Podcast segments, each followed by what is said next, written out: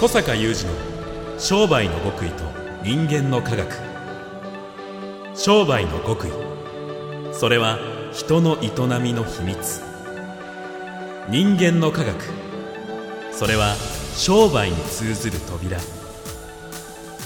ここでは学術研究と現場実践を併せ持った小坂雄二独自の視点からあなたの仕事と人生に役立つ情報をお伝えします。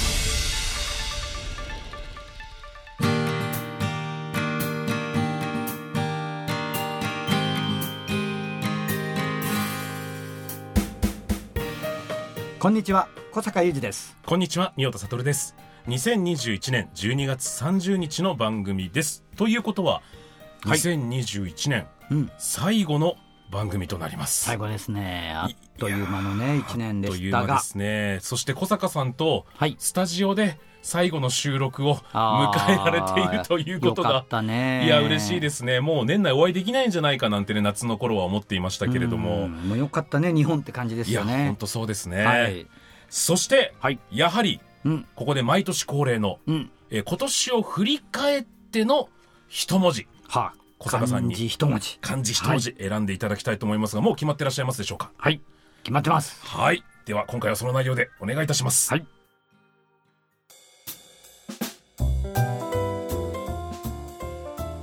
ではもう早速伺ってしまいます、うん。えー2021年を振り返って小坂さんが選ぶ今年の一文字は？今年の一文字は忍ですね。忍。忍。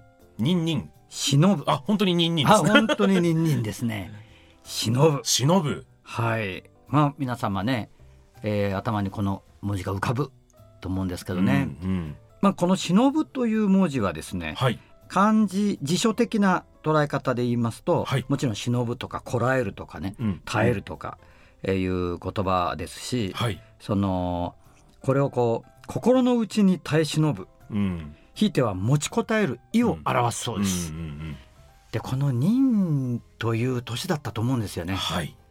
ただし、えー今日この2021年を振り返っての忍というのはですねこう耐え忍ぶ年だったなとは思うんですけどもそしてこれはちょっとこの後する話ですけれども例えばそのよくこの今年報道され続けた例えば飲食店のようにですね、はい。もう本当にコロナ禍の逆風を受けてうん大変だった、うん。いやこれはもう耐えるしかないみたいなことだけを言うのではなく、はい。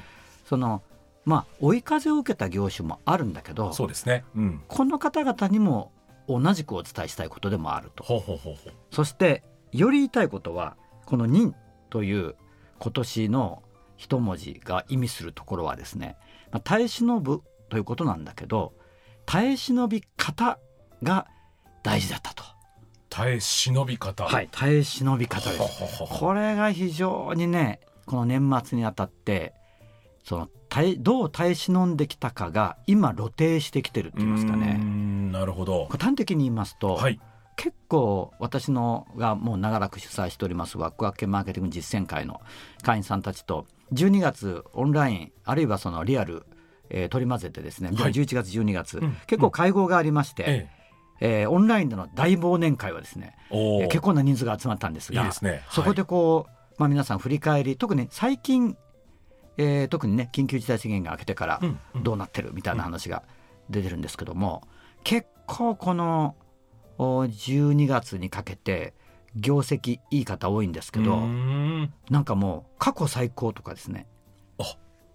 ここに来て過去ここ最高。にから過去最高。12月過去最高です。ところがこれがいわゆる逆風を受けていたような業種の方々とかが口々にそうおっしゃったりするわけですよ。このコロナ禍の2年間で最高ではなく過去最高過去最高とかですね。もちろんうんあのそうじゃない方もおられるんだけども、うんうん。あのまあこれからする話なんですがいい耐え忍び方をしたのではい。やっぱり生きてるんですよ今。あのそれが生きてきてるんですね、うん。だからこれを言いたいね。うんうんうん。ですから単に、まあ、これからもねあの来年以降も、まあ、世の中どうなるか分かりませんから何が起こるか分からないし、えーもしかするとこの忍というようなね今年も忍だったねみたいな、うん。また年がやってくるのかもしれないんだけども、まあ、そういう時に対してもですねやっぱ耐え忍び方が大事なんだと。うん。いう、でその具体的な話をはい。一個しますと、はい。これあの実はこの番組をずっと聞いてくださってる方は何度かコロナ禍の、えー取り組みとして取り上げた大阪のバーうんうんうん。この方がですね、まあ、今ものすごい勢いでお客さん来てるはい。んですがあのまあもちろんあのこの番組でもお話したように既存のお客さんとのつながりをねうん。絶やさないように、まあ、むしろ強化してやることによってまず既存のお客さんに支えられたって話はもちろんあるんだけど、はい。先日いただいたレポートがですねあ新たな衝撃ではい。その今めちゃめちゃお客さん来てるんだけど3割は新規客ですって書いてあって。えー、いやそれどうしてなの？と。うんいうことなんだけど、うん。それは、えーまあ、通常営業が全くできない状態がね、はい。今年は1月から、うん。かれこれ11月ぐらいまで続いたわけじゃないですか。ねまあ、うん。大阪のバーですからね。うん。でその間その既存客への取り組みとは別にですね、あの看板作ったりえー、あ店の。はい。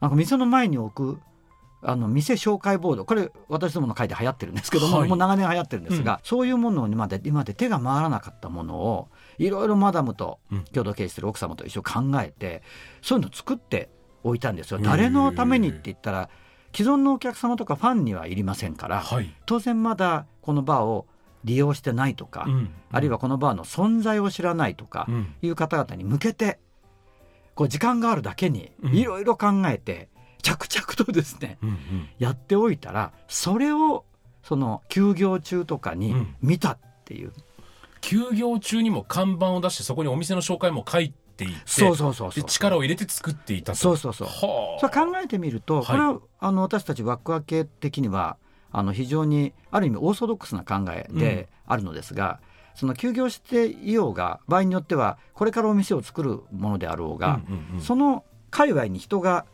動いてますからね。確かに。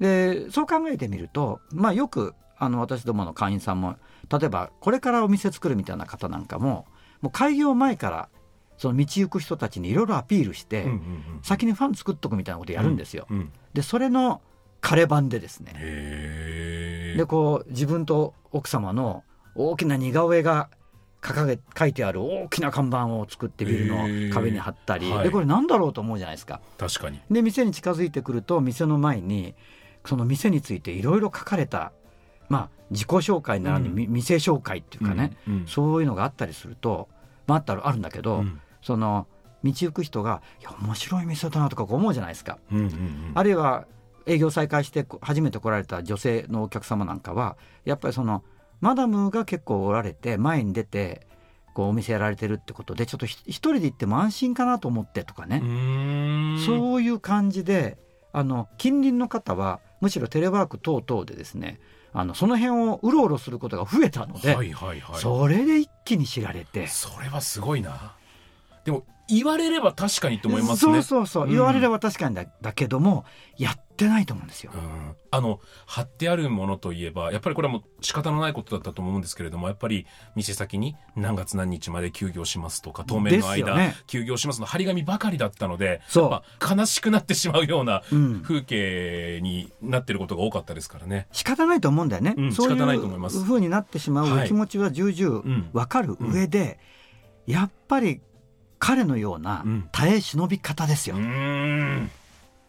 なんていうかな前を見てはい。前進しながら耐え忍ぶみたいなね、そうですね。そういう感じするでしょ。うん。で実際にそれがものすごく功を奏して今めちゃめちゃ来てるわけ、うんうんという話を、こう私たちの会員同士のオンラインミーティングとかでまあいろいろ皆さんシェアするんだよね。そうしたら自分もこういうことやってました。私もこういうことやってました。ってめちゃくちゃあって、へーもう一つあのとあるクリーニング屋さんうちの会員さんの、まあ、時々この番組でも紹介するとてもユニークなクリーニング屋さんも同じく既存のお客さんとの絆作りを強化しかつやっぱり地元の新規の方に向けていろいろやってて、うん。で両面合わさってクリーニングは残念ながら実需が落ちてますよ、うん。テレワークですからね、ですからそれだけやってもあのクリーニングの売り上げやっぱり落ちてるんですよ、うん。うん。なんだけどちょっとこれ見てくださいって言って見せてもらったのはあのスマホにグラフがバーッと出てて、はい。ものすごい右肩上がりのグラフでこれは今年1年の中のレジ通過客数の推移ですね。めちゃめちゃ上がってるの。でそれは全くこのバーの方と一緒で既存客に対するつながりの強化とそれでやっぱり既存客が切れずに来てくれた。そしてあとは地元の新規の方に向けていろいろ考えてやったことでお客さん増えてるんですよ。うーん。でお客さん増えてるからクリーニングの実需が下がってもその他のものも売ってるから、うん。それで売り上げ支えられてるんですよ。はでしかもファンは増えてると、あはい。でこの間ファンは増えましたみたいなね、うん。うん。既存のお客さんが増えました。素晴らしいと思って素晴らしいですね。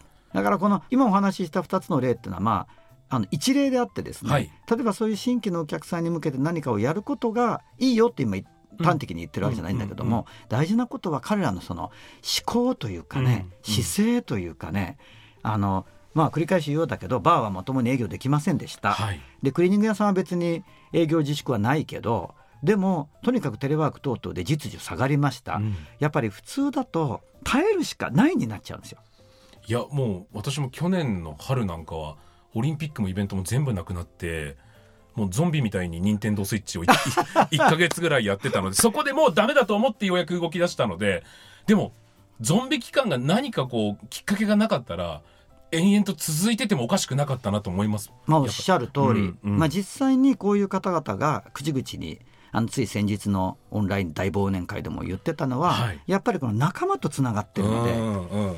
少なくともうちの会はね、はい。そうやって頻繁にオンラインとかやってますからそうするとやっぱり気落ちしてる時もあったって言うんですね、うん。うん。あるいはその何も考えられなくなっていた時期もあったとかある方は具体的になんか暴風の中こう布団をかぶってなんかじっとしてるような時期がありましたみたいなね。うんうんうんこういろんなことみんな言うんだけどはい。なんだけどやっぱり早くこう起きるっていうかな、うんうん。やっぱりそういう誰かがやっぱりあのそうやってあの明らかに営業がまともにできなくて耐えてる状態なんだけども忍んでる状態なんだけど前向きに前進しながら忍んでると、うんうん。その姿や具体的にやってることを聞かされるとやっぱり人間ね起きてくるんですよ。うんうんでこうなんかねそういうエネルギーを注入してもらうそういうオンラインミーティングなんか出るとね、うん。感じがするっていうことは皆さんよく言うし具体的にそういうアイデアも飛んでくるから、うんあそれうちの店でできるじゃん。おそう同じことできるじゃんとかね、うんうんうんいうのがねもう年末の大忘年会まで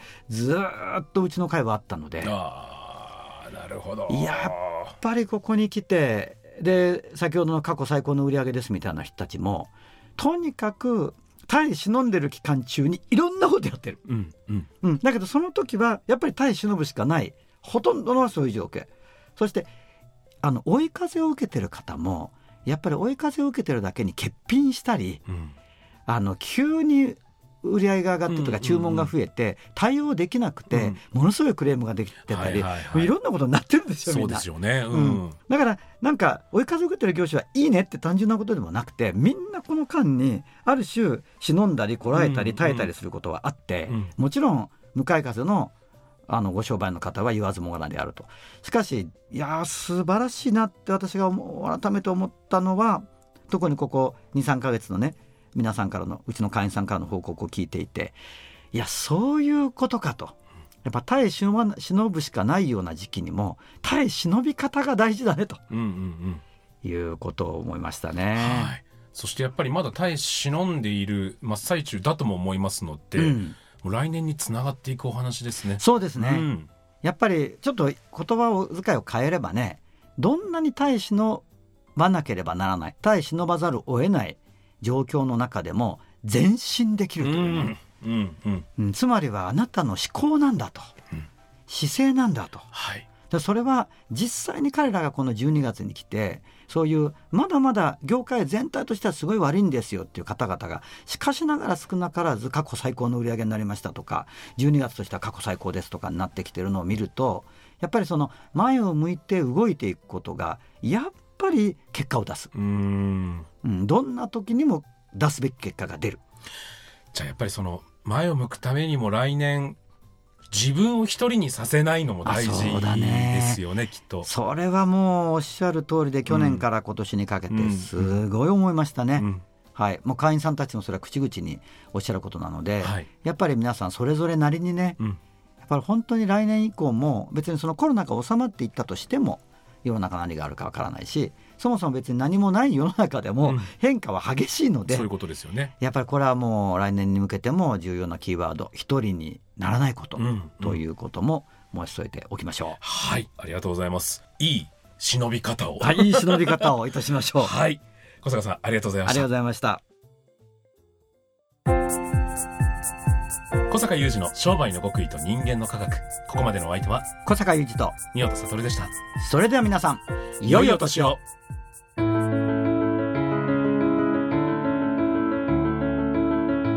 小坂雄二の商売の極意と人間の科学 Presented by オラクル